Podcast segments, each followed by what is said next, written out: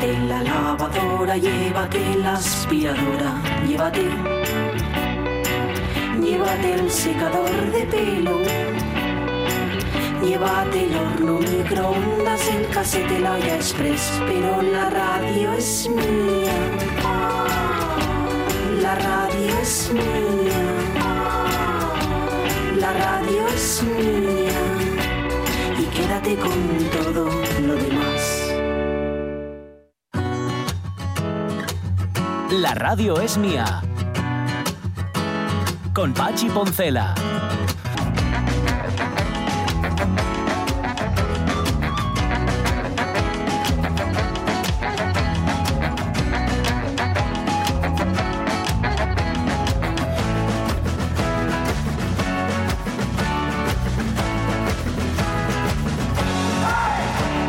12 y 14 minutos de la mañana, estaba mirando aquí las vocaciones de los oyentes, que luego repasaremos Sí. en nuestro Facebook, hay de todo, ¿eh? Hay de todo, las hay maravillosas. Mm, A mí, yo mm, tenía dudas si quería ser, me gustaba mucho ser pescadero y carnicero. ¿Mm? No sabía cuál de las dos, eh, porque yo iba a la carnicería de Celedonio con mi Mm. madre, que por cierto, Celedonio para mí ya es nombre de carnicero. Yo sí conozco a alguien que se llama Claro, Celedonio. ¿verdad? Es pa- para siempre ya. Lo mismo que Argimida Sí. es nombre de pescadera, porque era como se llamaba la pescadera. Yo sí me- no son nombres muy habituales ninguno de los dos. Ninguno. Ni No, Celedonio ni no, no. Argimira, pero bueno. Y claro, yo los veía ahí cortar, hacerlo tan bien, cortar los Tan filetes, rápido, con esa tan rápido, facilidad, ¿eh? a- abrir el pescado, sacar, y da- me parecía fascinante, claro. no- yo no pensaba, como eres un guaje, Sí. en, en que es un trabajo, al fin y al cabo. Y al final ninguna de las dos cosas. Ya al ves. final me dediqué a la casquería. porque llevo los, los cascos Del puestos. corazón. No, porque llevo los cascos puestos. bueno, em, va a hablarnos dentro de un rato Miguel Fernández del orquestrión, que decía Jorge, parece un instrumento y inventado en Gijón, ¿verdad? Que es una máquina, una máquina que hace música. Bueno, y estaba antes viendo los vídeos que nos ha mandado con José, eh, nos, vamos, nos Sí. ha mandado Miguel Fernández, son una chulada. No vamos a perder la parte visual del orquestrión. Bueno, no te guapo, preocupes que lo buscamos a la Sí. vez. Em, va a hablarnos del. eh, es- jo, tengo que buscarlo. Del Urban Street, ¿cómo se dice? Sí. El de- de- bueno, del estilo mm, urbano. Callejero. Callejero para el hombre. Para, ¿Cómo- mu- para ellos. para ellos, para o sea, para nosotros. vosotros. ¿Cómo ha evolucionado? Así que Sí. muy atento, Jorge Alonso. Que ya te lo resumo yo. Sí, ¿eh? Vale todo. Vale todo ahora mismo. Pues lleva cualquier cosa. Digo yo, ¿no? Bueno, sí, Digo por lo que veo. Si quieres que te miren o no. Seguro es que te miren bien. Eh, o no. es, eso es. Bueno, yo voy a estar muy atento a la evolución del Urban Street Fashion Style. A ver qué, qué dice Edu. A ver qué nos y a lo mejor me calla la Bueno, no boca. lo sé. ¿Qué más cosas? Nada, ya lo he dicho todo. Ah, sí, la lamprea, que nos ibas a decir cómo cocinar la lamprea. Por un momento que ibas a decir la lambada. La lámpara también, también. Yo- También se mueve como una lamprea la Sí, lambada. señor. sí, señor. Queda fijada, ¿no? Sí. También, también va fijada, sí. Va, mira de Rivera y Sorando. A ver, la lamprea nos has contado un montón de cosas que, por cierto, estuvo, estuvo Sí. Carlos ahora dándote. eh, Estuvo cotillándome ¿eh? cosas y Sí. decía, eh, cuando son agnatos, es decir, cuando no tienen mandíbula, suelen ser también sin aletas, sin aletas pares.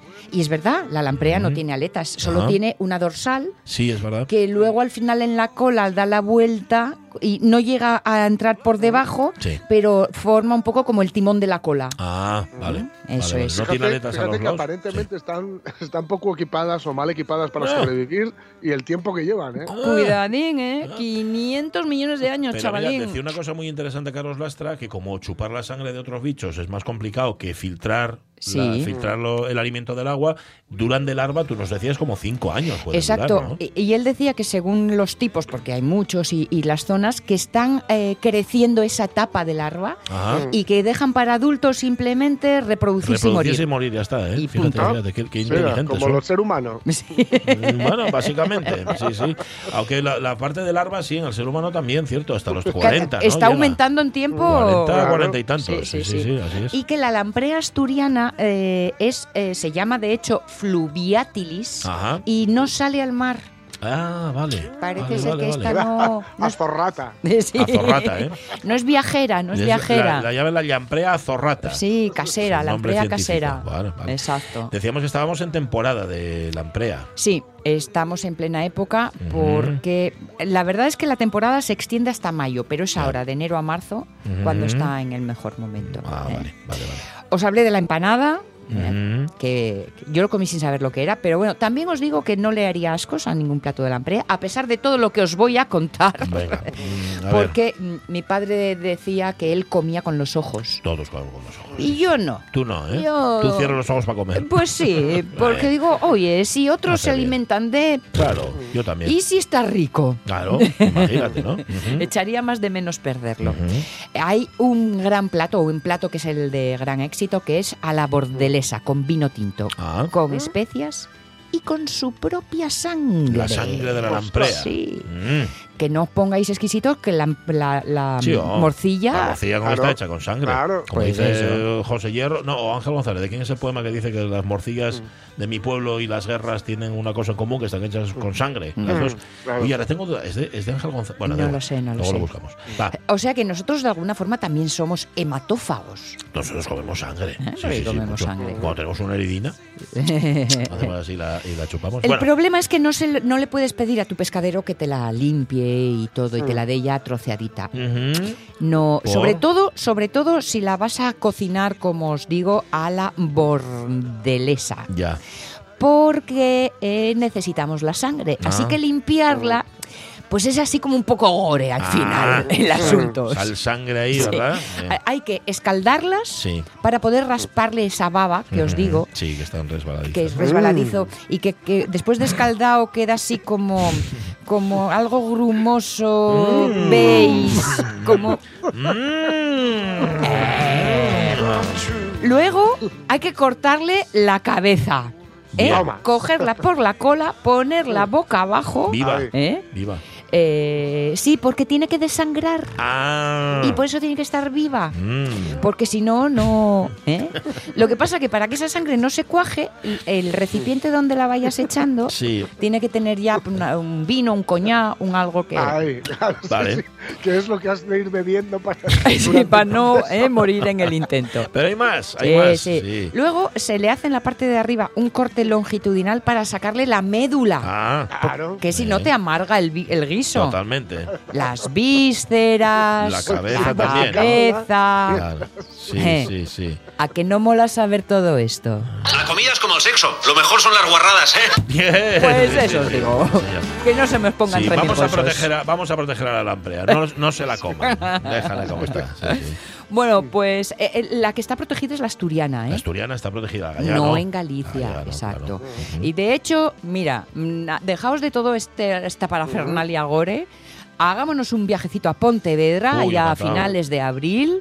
Montan unas jornadas gastronómicas de AUPA Sí. y además son muy sanas. Las lampreas, ¿eh? Sí, señor, porque Sí. ya os dije que mm, esta textura así un poco como de carne, aunque en realidad clasificada está como pescado azul. Tiene mucha grasa, 18%, omega 3. Omega de la buena, ¿eh? de la buena, Bien. proteínas un 14%, vitamina A, D, magnesio, fósforo, potasio. Bueno, tiene todo. Que hay que ir para Pontevedra, chicos. A lo fea, fea, pero simpática.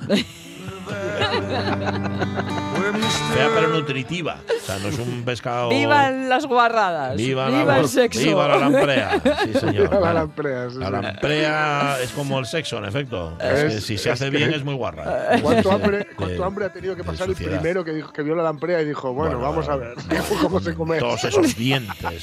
y todo lo demás. No hemos, hemos no has dicho nada. Claro, esos dientes son dientucos, ¿no? Sí. O sea, no tienes que estirpárselos para comer. Bueno, la cabeza no te la comes. Ah, vale, vale. Es que no Pero sé te por qué puedes hacer pensé- un collar súper chulo. No, son, Ay, son- ay, ay. son- no llega a ser duro, duro como un diente, Mm. pero bueno, Ya. para que te, te Molesta. agarre ahí. Pero molesta. Tú si ves a un delfín con Sí. huellas de haber tenido lamprea, Ujú. porque claro, no se lo- a, a los delfines no se los chupan hasta el final. Nadie acaba con su casa, ¿no? Ah, no, no. No, no se los chupo. no les absorben las... eh, eh, La sustancia. ¡Ay! El unto, eh, la cosa. Vamos, que no son capaces de secar a un delfín. No, No, no, porque ser una que si trucha. no, Claro, claro, claro. lo No. dejas. Y tienen unas cicatrices así redondas grandes de la boca allí pegada. eh. Y me estaba diciendo Carlos, eh. Carlos Lastra, De hecho, te enseñó una cicatriz que tiene él. que creo que ya no las hay en el acuario. La- ah, pues los- la sabía, yo las La vi. sabía, la Sí, sabía, sí, sí. pero claro, cuando tienen este aspecto, Sí. eh, era muy chulo ver porque se Se- pegaban al, efecto. al Claro. cristal y Sí, entonces las lo veías. Pero cuando tienen este aspecto ya son maduras, ya son Ajá. tal, es cuando se van a morir. Ya. Y entonces que pen- perdían el lustre muy rápido, empezaban a perder la piel, que, total, Madre que mía. no era muy edificante el espectáculo. Panorama, panorama está pintando aquí. Vale. Oye, pero de verdad, los seres que no son guapos también merecen su sitio en la Hombre, naturaleza, que mañana vamos a defender a capa y espada. Yo no pienso comerme nada de esto en la vida. Si te la dan en empanada, Si me tú no empanada, preguntes. Yo como lo, como lo. No preguntes. Gracias, Sonia Villaneda, por esta colección de guarras. 12 y 23 minutos de la mañana. Hablemos, amigas y amigos, de vocaciones. Entonces, ¿esto del porno para ti qué? es? ¿Vocacional, tradición familiar o cómo va eso? Porque aquí se tiene que ganar dinero, ¿no? Emilio, déjala, si no te entiendes, rusa. Te decía yo que me estaba haciendo caso mucho rato.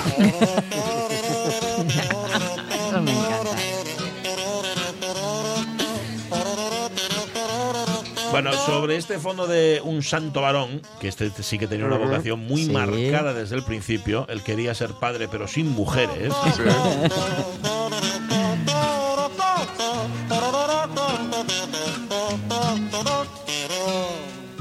comprendiendo mis padres que yo era desde niño un arcángel tutelar.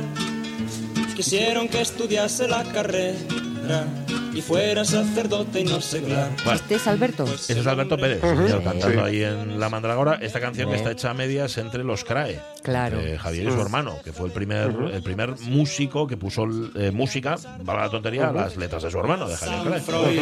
Bueno, em, vocaciones. A raíz de aquella tuya monacal por Fray Sí. Perico y su borrico, dice Hugo Almaviva, mira, no le dio por meterse a borrico, ¿no? No. no. Eso venía de serie ya. Eh, bueno, dice Esther Orbí, de pequeña quería ser actriz y modista y aún no he cumplido ninguna de las dos. Hago mis pinitos en costura, ¿eh? Dice. Bueno. Ah. Marce Gijón, yo quería ser gimnasta profesional. No me perdía ni un campeonato en televisión y además tenía facultades para ello, pero en aquellos tiempos, ay, no se valoraba mucho estas profesiones por aquí. No. Eh, ¿Qué vas a ser además de gimnasta? Es decir, ¿a qué te vas a dedicar? Claro. Me imagino que le preguntaría. Em, perdimos, dice Rego, a San Jorge del Lirón Careto. Me gusta. Está muy bien. ¿Qué dice Roberto Cañal? Yo decía ya a mi pa que quería ser delineante. ¿Por qué? Pues mira, no lo sé. Sería que me sonaba muy rimbombante el nombre, pero no sé por qué se me metió eso na chola. Acabé de tapicero, Bueno. no tiene nada que ver, pero oye, algún dibujo que otro faigo para cortar la tela, Sí, ¿eh? señor, sí, señor, no está mal. Dice Loja, yo de Guaje siempre quería ser un homeless, como Ah. los, de- los americanos de la Gran Depresión, subir un vagón del tren, bajarme Sí. donde quisiera, hasta el tiempo que me diera por la gana, o ves otro sitio, sí. Pero nada, al final ingeniero, por convicción, y economista, para no ejercer jamás. Todavía no me lo explico. No sé qué habría sido mejor. homeless igual. Eh, ¿Qué dice César Alonso, tu colmena? De, eh, eh, me acuerdo a la perfección, primero de GB, andaba tallando piedras y pese a los años transcurridos creo que el resultado era aceptable. Un día en el cole, en aquella estábamos separados por sexos, preguntaron qué queríamos ser de mayores. El que no quería ser bombero quería ser policía y todo así. Según avanzabas yo veía yo que no podía decirlo de escultor porque iba a ser objeto de burla. Así que cuando me llegó el turno creo que dije camionero, ¡Hala! que tres narices me importan a mí los coches y los camiones porque no distingo un modelo de otro. Ay. Pero mira, al final no esculpí ningún David, pero ya sabéis que garrapeteo, garrapeteo letras en vez de en cuando. Sí, señor. Sí, cuando. señor. Sí, señor. Que ya artista y artista, César. Eso sí. María Su, no era tan guaja cuando me quedé flipada con Indiana Jones y soñaba con ser arqueóloga para vivir esas aventuras. Sí. Hay mucho, hizo mucho mal, ¿eh? ¿No? Indiana Sí, Jones. Hizo mucho sí, mal, sí. hizo mucho mal, que la gente confundió la, espeleolo- la- la arqueología con, con el robo. Sí, sí, señor, con el expolio. Eh, dice ella, dice María Sun que a mi manera vivo aventuras actuando en mi compañía de teatro. Pues, Pues sí, sí. la verdad que sí. Ah, claro. Eh, Juan Masalix me fascina. Me encanta. Quería ser redondeador de pasteles. Me encanta. Eh, él no sabía que había moldes para eso. Pirata Garrapata quería ser Pepita Pérez. ¿Qué dice María Singer Page? Doctora en Alaska. Oh. Y los pegamoides. Oh. Está Por guay, cierto, ha sacado un comunicado la, la actriz que hace de, de Maggie Sí. Sí. diciendo que está muy contenta porque se ha enterado de que en España están reponiendo Doctor en Alaska. Ay, en mi casa estamos Y- siguiendo y- la. Y nosotros Sí, sí. más. Muy de cerca, muy de Sí, cerca. Sí, sí, señor. sí, sí. Pablo Coto, ¿qué cuenta? Es sí, de los míos. Dice, yo quería lo que fuera la última película del sábado por la tarde. Mm. Mm. Indio, vaquero, soldado, soldado Claro. Napoleón, pirata. Coima, esto acaba de recordarme una canción de Sabina. Ah, sí. Después de la película, disfrazábenme de lo que fuera. Ya veis, lo que viene siendo una veleta. Bueno, ya sí. Piloto de helicóptero, Gabriel Catalán quería ser, pero creo que lo de la música da serme mejor. Pues sí. Belén. eh, ay, espera que se me fue. Belén Maestra, González. enfermera, Sí. misionera. Soy una Ah. gran enfermera. Es una gran enfermera, o sea que cumplió su, Mira. en este caso su, su vocación. Yo cura, como don Demetrio, el cura de Espinareu, dice Berto Alonso Novoa. ¿Y Rubén Cardín? ¿Qué dice Rubén? De guaje no quería ser nada y quería serlo todo. Según de dónde soplara el aire, lo que sí fui fue mon- monaguillo. Cuando armaba alguna en casa o en la escuela, castigábanme a ir a ayudar al cura a mis a misa de 8 de la mañana. ¡Oh! No sé ni cómo llegaba a la iglesia. Así salí de católico. Claro, es que eh, teniendo que ir a misa a las 8 de la mañana no hay vocación que aguante, eso te Claro. lo digo yo. Eh, voy a terminar con Monforcelledo. Yo dudaba entre conducir el Mazinger Z o ser tractorista, y luego ya de mayor los japoneses no me cogieron. Ay, Maxi. Maxi Areñez, sí, muy bueno. ¿Qué Sí. dice? ¿Qué Yo quería ser como los demás, pero para Dios. Esto tampoco se improvisa. Eh, ¿Qué quería ser de mayor Miguel Fernández? Hola Miguel, buenos días. Hola, buenos días. días. Jubilado. Bueno, Pues prueba conseguida. ¿no? Arribe. Prueba conseguida. Eh, sí, señor, sí, señor. Bueno, oye, sufriste lo tuyo para llegar ahí, pero mira, al final Ay, lo amigo, conseguiste. sí. Claro, bueno. Oye, sufrir, sufrir, tampoco sufriste tanto, porque a mí siempre me dio la impresión de que a, a lo que tú te dedicabas a lo que querías. Y si no, lo hacías que te, que te, que te gustara, ¿no? Lo, No, adaptabas a ti. cambiaba, y punto. Claro, también, también, también a llevaba- ver, Bueno. a ver, yo me he reciclado varias veces, ¿eh? Sí. Eh, como todos, como todos. eh, a ver, no penséis que alguien empieza como acaba, No. porque No, eh, alguien no. dijo una vez, no sé quién, que una persona que hacía tres veces, por lo menos, en su, en su trabajo. Y bueno, y, y sí, y eso, pues eso funciona. Y bueno, mm, al final, bueno, pues vas cambiando y claro, eres ingeniero de todo, no comes, aprendí de todo y Sí. no de nada. Ingeniero de nada, claro, pero, sí. pero mejor así, mejor así. Sí. Bueno, em, está Miguel Fernández con nosotros y hoy decíamos que traes, lo decía antes Jorge, un instrumento que podría haber sido fabricado en Gijón, ¿no? Exactamente, Sí, sí, señor. sí, el orquestón, el orquestrión. El orquestrión, señor. Eh, es un instrumento muy curioso. A ver, es el nombre eh, orquestrión, el nombre genérico de, de un artilugio que produce, que reproduce música pero mm, digamos en plano polifónico, o sea, con muchas instrumentaciones. Eh, eh, un organillo, por ejemplo, no sería un orquestrión porque solamente tiene un timbre, bueno, dos. ¿no? Que sería el, el- el pianito y la percusión, por ejemplo, ¿no? O las Sí. láminas de percusión. Entonces no sería. Eh, podría entrar dentro de esta categoría si tuviera alguna cosita más, ¿no? Pero bueno, eh, para que veáis un poco la diferencia en- entre todos estos. Artilugios mecánicos para reproducir música hay muchísimos. ¿eh? Desde Mm. las cajas de música que le das manivela, Sí. la bailarina dando vueltas cuando abres la tapa Sí. y tal, ¿no? Sí. Hasta los órganos holandeses que veis por la calle, eh, que, que suenan maravillosamente bien también, pero claro, hay, hay tantísima variedad que es muy difícil eh, eh, catalogarla. Pero hay uno en concreto que, que es este, el orquestrión, que da nombre también al propio aparato, que es el que se desarrolló en Europa Central y sobre todo en Alemania, casi casi partiendo de la selva negra, ¿no? Ah. Y que, y que se difundió. Claro, le- ¿por qué partió de la selva negra? Pues la selva negra que está en el suroeste de Alemania, mm, rozando con Suiza, fue donde se fabricaban los relojes de estos de Cúcuta, ¿no? Ah, Eh, sí. eh, que no se inventaron allí, curiosamente, se inventaron en otro sitio, pero llegó Ah. un vendedor de ellos a aquella zona y Ah, como son muy hábiles, pues lo copiaron, ¿no? Y lo, y lo y lo desarrollaron muchísimo y claro había una había una tecnología y unas y había gente que eran unos manitas fabricando pues eh, eh, rodamientos bueno rodamientos no perdón eh, el, el- cómo se llama Engranajes, ¿no? De estos. o- eh, engranajes, Claro. exactamente, ¿no? Mue- eh, muelles, eh, tubos, porque claro, el reloj de cuco lleva, lleva un tubo que, que es el que hace cucu, cucu, es, un, Mm. es un tubo de órgano. Ah, pensé que era un paseo. Ah, sí, sí, sí. Pero eso sería un reloj, un reloj de temporada, porque solamente sonaría con equipos. Claro, claro, claro, claro. No, estaba, tú sabes, tú sabes, lo sabes porque estuviste en Alemania y un viejo dicho que dice que en la selva negra el más tonto fue relojes. No, y es verdad. Mm, sí, sí. Se dice, se dice. Y O sea, además ya los grandes y pequeños, ¿no? De, de- de todos los tiempos. Sí, a ver, eh, eh, no sé si sabéis que el, el giradiscos de marca Dual, Sí. alemán, que, que seguro que, todo- que, que habéis Sí, tenido alguno, en yo tuve muy buenos además, por cierto, Ujú. eh, eh, se fabricaron allí en la Calla, zona de- oh, en, en sí. concreto, sí, sí, en la zona de un pueblo que se llama San Jorge. Mm, O sea, que igual Jorge tiene, tenía alguna relación con ellos. San Jorge era... Eh, Ahora estamos más fríos ahora, pero. sí, Pero sí, bueno, en su, en su momento sí, ¿eh? Cuando salió el CD ya se enfrió un poco aquello, ¿no? Bueno, bueno, bueno. Y mira, y, y el nombre dual es curiosísimo, porque el nombre dual hace referencia a que funcionaba el motor de forma dual, o con manivela mecánica o con corriente eléctrica. Anda. Eso, eso fue, que claro, y yo siempre pensé, el nombre dual, ¿qué será? Pues es tan simple como eso.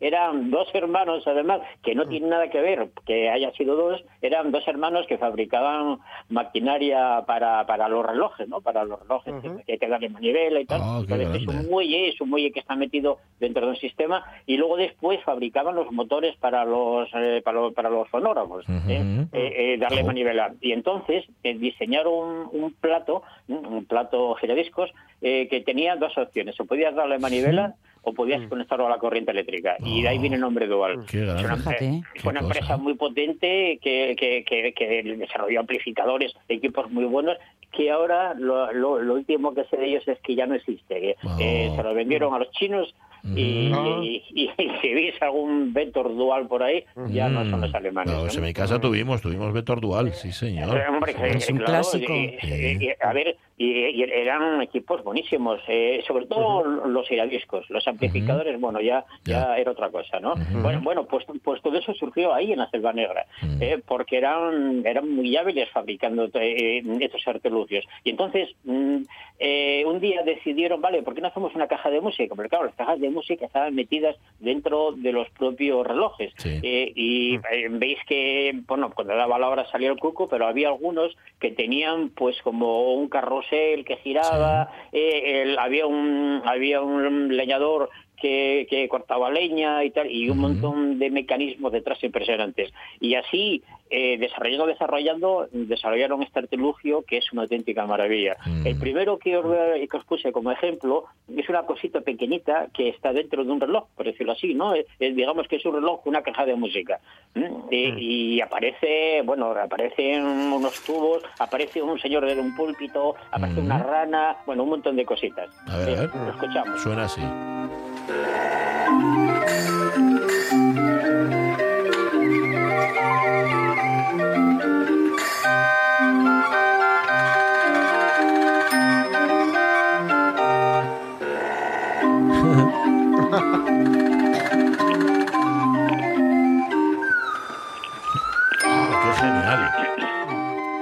Eso es como cuando salieron los móviles con melodías polifónicas, ¿no?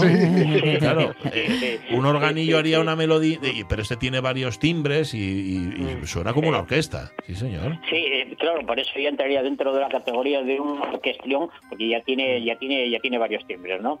Eh, hay que, hay que decir que, que, a ver, dentro de todos los aparatos reproductores mecánicos, eh, que no solo este que estamos hablando hoy, sino también eh, los, los organillos, los eh, etcétera, un montón de cajas de música y demás, funcionan pues con tres sistemas, o con una cinta de papel perforada, o con un, o con un disco perforado, o con un rodillo. Ujú. Eh, y los hay que funcionan por, de forma mecánica, o sea, con unos, eh, con una, con unos, unos tiradores, con unos, eh, con unas varillas, y hay otros que funcionan de forma neumática, con aire. Ajá. Eh, dejábamos aparte los eléctricos porque esos ya fueron muy modernos, ¿no? Y eso fue Ujú. casi pues un- una, una, una modificación de los anteriores. Pero había, había dos tipos, o los mecánicos, ¿eh? simplemente que solía ser pues una púa eh, que, que movía una palanquita, como podéis ver una, una caja de música y Sí. funciona, ¿no? Y los había neumáticos. Y dentro de los neumáticos hay una historia muy curiosa que son los, los mm, las pianolas. Ajá. Porque las pianolas, Mm. seguro que, que habéis oído hablar de ellas y Sí. tal. La pianola mm, es que costó muchísimo trabajo conseguir que funcionara. Ah. Porque el problema de la pianola es la dinámica. Eh, vale, si tú, si, tú, si tú tocas en una tecla y dispara un mecanismo y golpea al macillo la cuerda, pero siempre con la misma dinámica, eso no es un piano. Ya. ¿no? Eso Claro. es un... bueno, eh, tampoco es un clave, pero no es nada ¿no? dentro de este campo. Entonces, el problema que había era que, que pudieras también eh, reproducir la dinámica y sobre todo eh, gente pianistas como como Busoni y demás pues trabajaron muchísimo con ello y, y, y, y Ligeti también parece ser que también interesó en estos, en estos Ya, ya en el siglo ¿no? XX. Ya ha avanzado el Eh, siglo eh, XX, sí, pues murió el otro día. exactamente, exactamente. Y hasta 1930 o 1940 más o menos no se consiguió eh, fabricar una pianola que, que atendiera perfectamente la dinámica, porque Ajá. lo que movía las teclas era un fuelle, era un fuelle eh, que, que simulaba pues, no, pues el movimiento del dedo, ¿no? Y claro, Sí. según empujara más o menos tenía la dinámica. Ajá. Pero es un artilugio que tuvo muchísimo, mu- mucho desarrollo y que el origen de él está en estos, en estos artilugios que estamos hablando hoy. ¿no? Que eran mecanismos, eran cajas de música grandísimas que movían cuerdas y eh, que movían palancas y, y demás. Mm. El, el siguiente que os voy a poner y ya es uno mucho más potente que está en Praga, pero claro, eh, eh, el origen fue en Alemania en, en principio, pero se expandió pues por todo el mundo prácticamente. Se fabricaron también en Inglaterra, en Estados Unidos y bueno, en todos los lados. Y, y este este que os pongo es muy interesante porque ya aquí suena muchísimo todo. A ver, A ver. el número dos. A ver.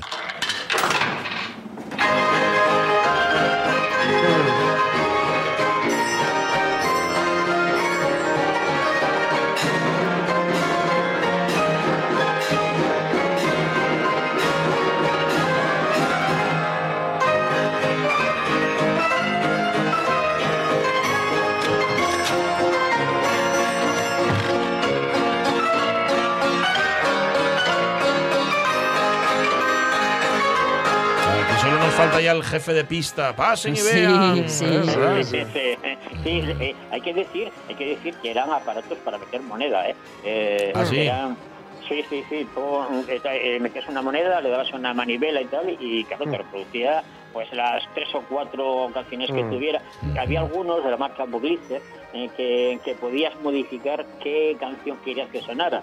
¿eh? Eh, eh, algo así como, como estas modernas de ahora que te ponen disco y apretas y gritas, ¿no? Sí. Pero esto, esto era esto era el aparato que había para hacer el baile allí. Más. Mm, Claro. Porque suena, suenan un montón, ¿eh? Suenan Sí. un montón. Ujú. Muchísimo. Mira, mira, mira. Cuando dices que suenan un montón es que tiene mucho volumen de sonido. Muchísimo, muchísimo. Eh, da una bulla tremenda, claro. A ver, es un, es, un, es un muy grande. Es un piano ahí tocando fuerte, la percusión, ya sabéis cómo suena. Suelen tener cajas chinas también, eh, el- el- mecanismos de percusión, de láminas. Claro, suena muchísimo, muchísimo. Este, este, a ver, nos lo estamos perdiendo. Claro, la- el, el ponerlo por la radio solo nos queda la parte audio. Pero bueno, la parte Claro. visual tiene que ser impresionante. De hecho, podemos ir a ver los vídeos cuando acabemos. Eh, exactamente, la parte visual, eh, en realidad son armarios en donde se encerraba todo, todo el sistema. Eh, y, y, eh, claro, en esa época estamos en pleno Art Deco y, Mm. y tal, y en Alemania también la. Bauhaus también, también entró ahí en el diseño y son aparatos impresionantes. El siguiente que, eh, que expongo es uno que, que, que está actualmente en un hotel en un hotel suizo Mm. y es un, es un aparato que se construyó en 1915 en Alemania y tiene la particularidad de que lleva unos cristales con, con escenas y hay como un movimiento detrás, ¿no? Porque ahí detrás hay, hay, hay otro cristal que parece que pues que simula como que se mueven las aspas de, de un Mm. molino y demás, ¿no? Y aquí, y aquí eh, suena muy bien y además este tiene algún tubo, algún tubo eh, también simulando flautas y demás, ¿no? A ver cómo suena.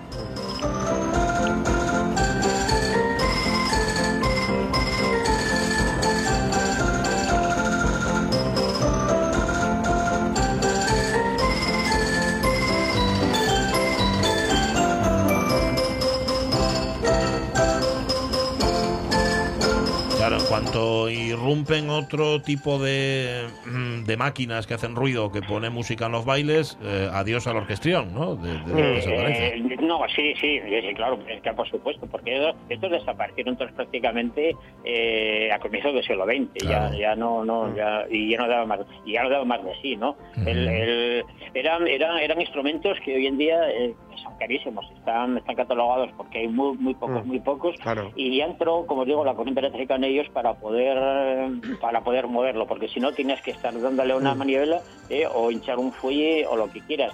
Eh, la diferencia que había con respecto al organillo era que no tenías que estar dando la manivela continuamente, eh, si- sino que ya tiene un sistema que se mantenía, se Ah. mantenía el movimiento Vale. dentro de ellos, ¿no? Eh, y el último, el último, bueno, pues es la polca del barril. O sea, Ah, la polca del barril, en un clásica. cacharro de estos que, que es una maravilla, vamos, este Mira. cacharro. ¿Eh?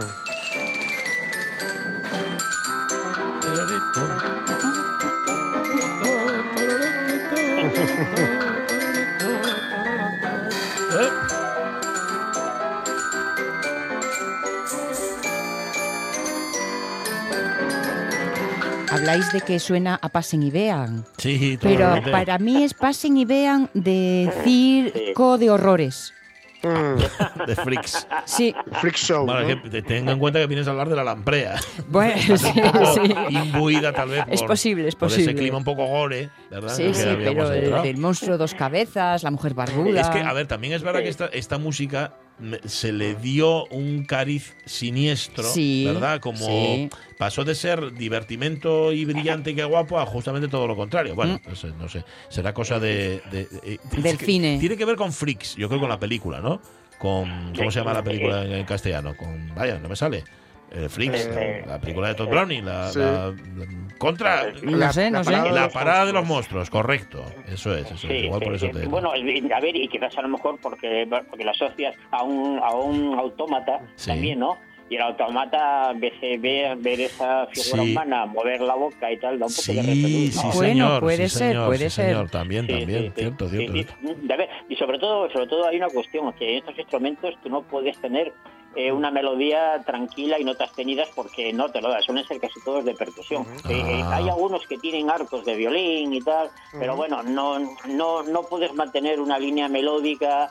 Eh, no puedes hacer un adagio porque no, no funciona, no es así, ¿no? Y además son instrumentos pues para tocar de forma de forma móvil. Bueno, estos no, pero lo- lo- lo- los órganos eh, que, que hay en Holanda y tal están por la calle funcionando. Y claro, en la calle tú no puedes hacer una melodía tranquila, claro. relajada y lenta porque no se oye. Tienes que llamar la eh, atención, además. Claro, claro. Exactamente, claro. Entonces, entonces por eso suenan así, claro, mucha percusión, eh, una caja china, eh, una, una lámina, eh, etcétera, etcétera. Aquí el tecladito tocando como si fuera un salón eh, de Texas y, y- y claro, y esto es, ¿no? El orquestrión, el instrumento que hoy nos trae em, Miguel Fernández. Joder, estoy por no acordarme los nombres de nadie hoy. Qué lástima lo mío, ¿eh? Es igual, me puedo llamar Federico. Yo Vale. puedo. Pues gracias, Federico. Hablamos el jueves que viene. Cuídate, Federico. Adiós. Un abrazo. Ah, un abrazo. Ya, pero ya es triste, ¿no? Que se te olvide el nombre de los colaboradores, es lo peor que puede haber. Será tanta cerveza, igual es por eso. Vale, las 12 y 45, la 1 menos cuarto, estilo.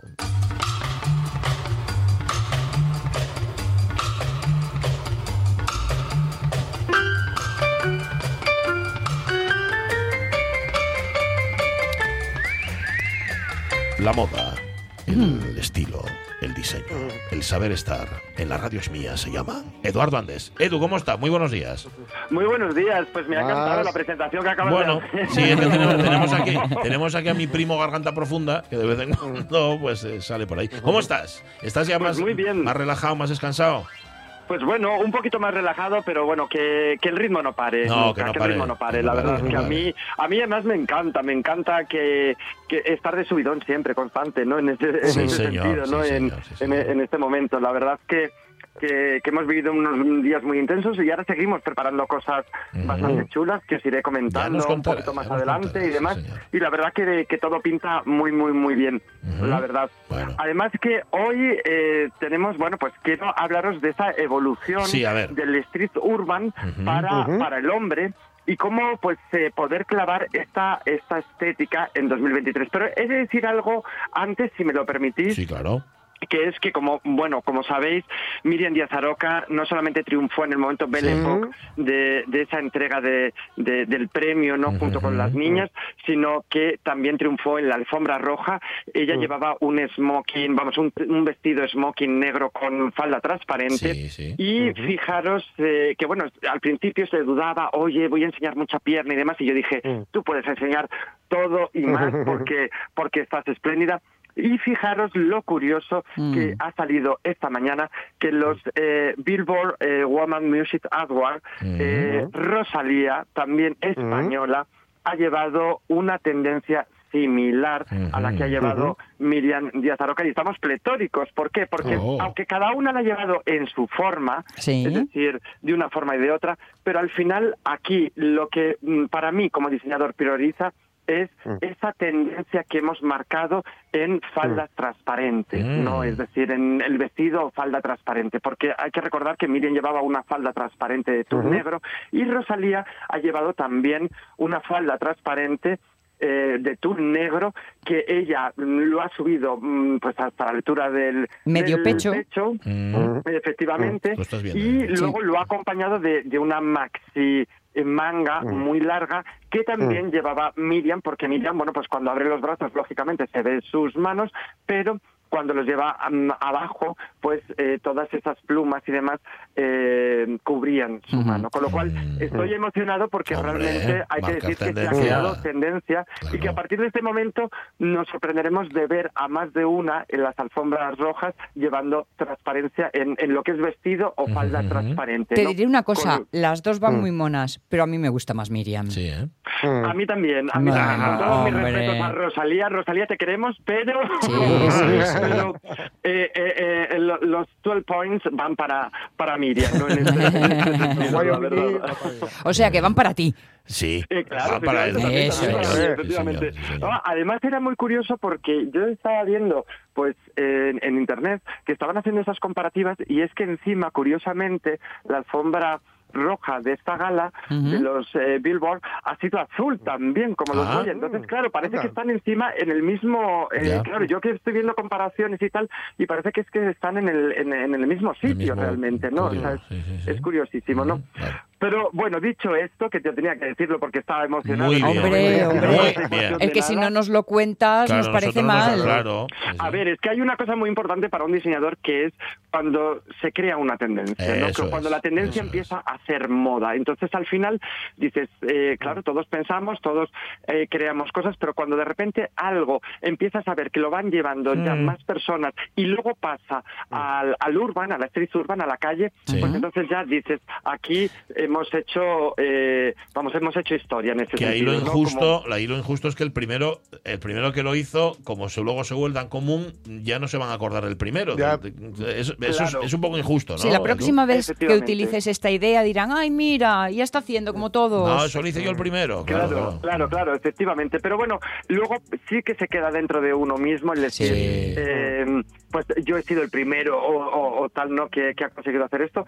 Y luego para, también digo yo, hay que contar pues las cosas malas, las cosas regulares y las cosas buenas. Entonces Claro. hay que contarlo para hacerlo ver, porque si no, como tú bien dices, muchas veces se queda Sí. al final escondido y parece que, bueno, que como lo ha sacado Rosalía, pues al final realmente Mm. nosotros hemos imitado yo. Y como, insisto- como profios- profesional de alguna forma te refrenda ante ti mismo, ¿no? Claro. Decir, oye, pues parece que tengo olfato. Ay, efectivamente, eso es el- yo creo que el, el más el- el- lo que hace que uno esté más orgulloso efectivamente es eso, es decir, cuando realmente tú dices, oye, yo creo que esto puede causar, eh, causar sensación, creo que realmente eh, va a valer y le va a gustar a la gente y realmente luego lo ves en otro artista o lo ves en la calle y dices, es que no me he equivocado. Mm, Entonces, tú- eso, y eso. es, es, es lo mejor no que puede que puede haber la verdad y, y eso es para mí es magnífico en ese sentido dar con esa clave es magnífico que no siempre lo conseguimos pero cuando lo conseguimos Hay que decirlo. mm, efectivamente Pues a disfrutar y gracias por decirlo porque así lo disfrutamos contigo. Claro. Pues sí. Muchas gracias, muchas gracias a vosotros.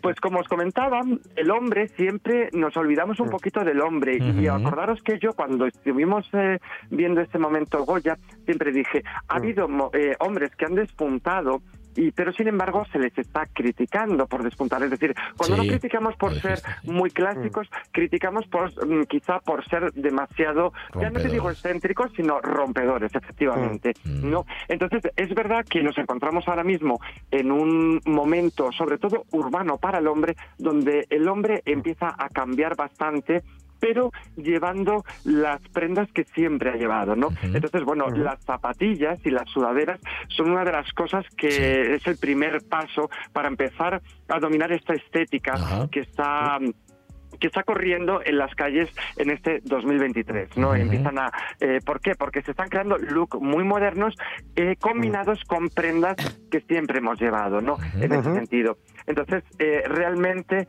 eh, podríamos definir que eh, en la forma del vestir ahora mismo el silueteado en el hombre, ese hombre dandy, por decirlo así, que antes que llevaba, que antes a lo mejor marcaba con un traje, empieza a desaparecer, ¿no? Entonces Ajá. eh, esa moda oversize que estaba en la mujer, oversize significa pues esa moda amplia, pasa a estar en el caballero. ¡Ay, qué alegría yo- me estás dando! Ay, qué cómodos este verano. ¡Qué bien! No, no, en serio, Edu, de verdad, ¿eh? Me estás dando una alegría. Un alegrón. Yo, a mí, por ejemplo, bueno, yo he de, decir que siempre he sido más eh, ajustado vistiendo, claro. pero ya hace ya hace bastante tiempo que, que empiezo a llevar pues jerseys muy oversize, muy de repente de la XL, de la doble XL, que, que parece que te vas a, a- que te vas a a, a reducir y- o, o, o- o vas a dentro de- desaparecer. del jersey, ¿no? Desaparecer efectivamente, pero al final luego hay que reconocer que queda chulo y que queda y que queda bien, ¿no? La, luego al final es un- una forma de, de poder combinarlo, ¿no? Yo siempre digo una cosa, es verdad que se está llevando esa- ese concepto amplio, ese concepto de, de sudadera, de, de ropa cómoda, de deportiva, pero eh, realmente hagámoslo con cabeza. ¿Por qué me refiero a hagámoslo con cabeza? Porque el hombre, pues, eh, bueno, aunque ahora se cuida mm, bastante más, pero sí que es cierto que eh, hay una leve línea muy suave a ir con tendencia o a ir. Ojo, ¿vale? Ah, Porque vale. realmente, Vale, claro, si eso no lo acompañamos a ir pues bien aseados, bien peinados, eh, con Claro. si quien lleve barba, pues la barba bien recortada o bien hecha, aunque sea tipo hipster. Es decir, al final, pues podemos parecer, pues, eh, pues un Homeless. Santiago Segura realmente. Un Santiago Segura. Un Santiago, un torrente, un torrente. Un torrente. En, e- en ese sentido. Sí. que yo aconsejo que nos aliemos con los básicos más sencillos.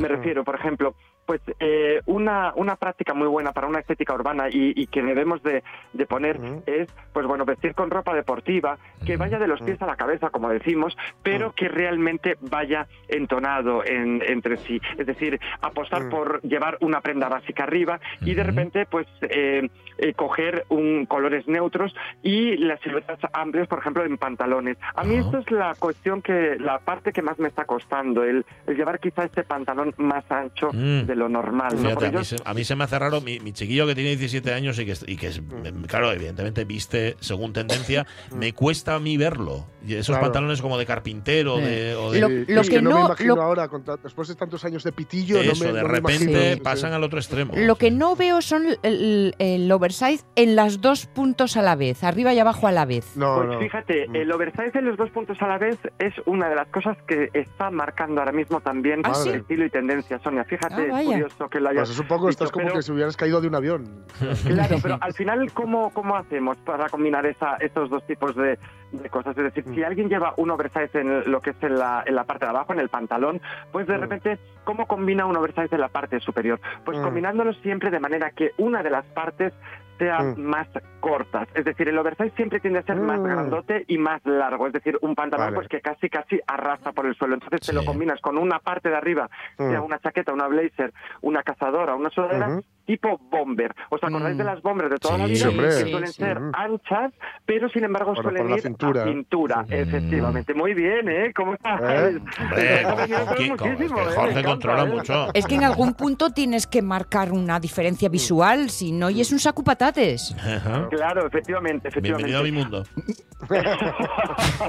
a mí donde me está costando más eh, llevar este, porque a ver, por ejemplo, en el concepto traje, es verdad que ahora las camisas ya desaparecen de por sí, ya desaparecen y pues eh, sobre todo pues se, se, se llena de, de lo que son las camisetas, ¿no? Y demás, o sea, es decir, este, este toque de voy con traje pero voy con camiseta, ¿no? Sí, Eh, o sí, lógicamente si llevamos camisa porque el trabajo nos lo imponga, pero no llevar lo que es la corbata, ¿no? Es decir, Mm. es como un momento, si os dais cuenta al final, fijaros, fijaros cómo estamos en un momento de reivindicación, en un momento de libertad, en un momento en que todo el mundo puede expresar lo que quiere y lo que siente, y al final eso se reproduce en la moda. Fijaros que la Mm. moda al final es una moda cómoda, es una moda amplia, es una moda que, que no encorsetada, ¿no? Entonces al final eh, eso se refleja primero en la mujer y luego pasa al hombre. Eh, ¿Cómo se refleja en el hombre? Pues por ejemplo, pues los trajes sin corbata, a no ser que haya una celebración, algo bueno, que yo no veo a alguien casándose